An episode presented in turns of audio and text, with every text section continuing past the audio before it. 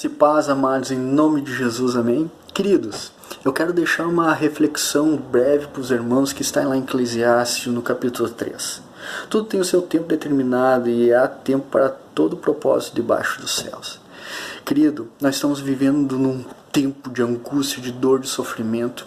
Um tempo, querido, sem esperança que muitos não sabem o dia de amanhã. Mas Deus tem preparado um tempo para mim e para você também, na presença dEle.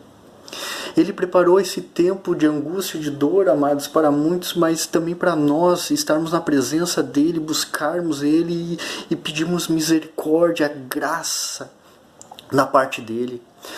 Jeremias diz assim, ó, então me invocareis, passareis a orar a mim, e eu vos ouvirei, buscar-me-eis e me achareis quando me buscardes de todo o vosso coração. Esse é o tempo de buscar ao Senhor, esse é o tempo que Deus tem para nos ouvir. Ele preparou esse tempo, amado, para estar na intimidade com Ele, junto dele, em oração, em louvor a Ele, lendo a Sua palavra, meditando na Sua palavra e nos seus ensinamentos.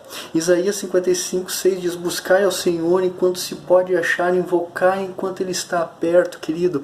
Ele quer te ouvir, Ele quer ser buscado por ti, Ele está perto, Ele é teu Deus, Ele é teu Senhor, Ele te ouve. Nós não servimos um Deus de madeira, mas é um Deus que tem ouvidos, é um Deus que tem amor, tem graça, tem virtude e Ele quer estar perto de ti. Tira um tempo para Ele, querido.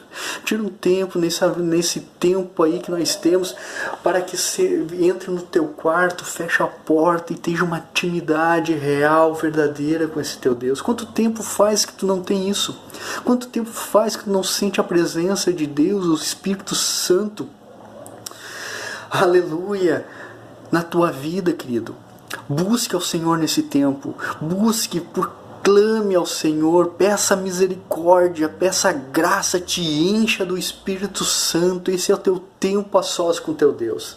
Graça e paz, amados, em nome de Jesus. Amém, queridos? Amém.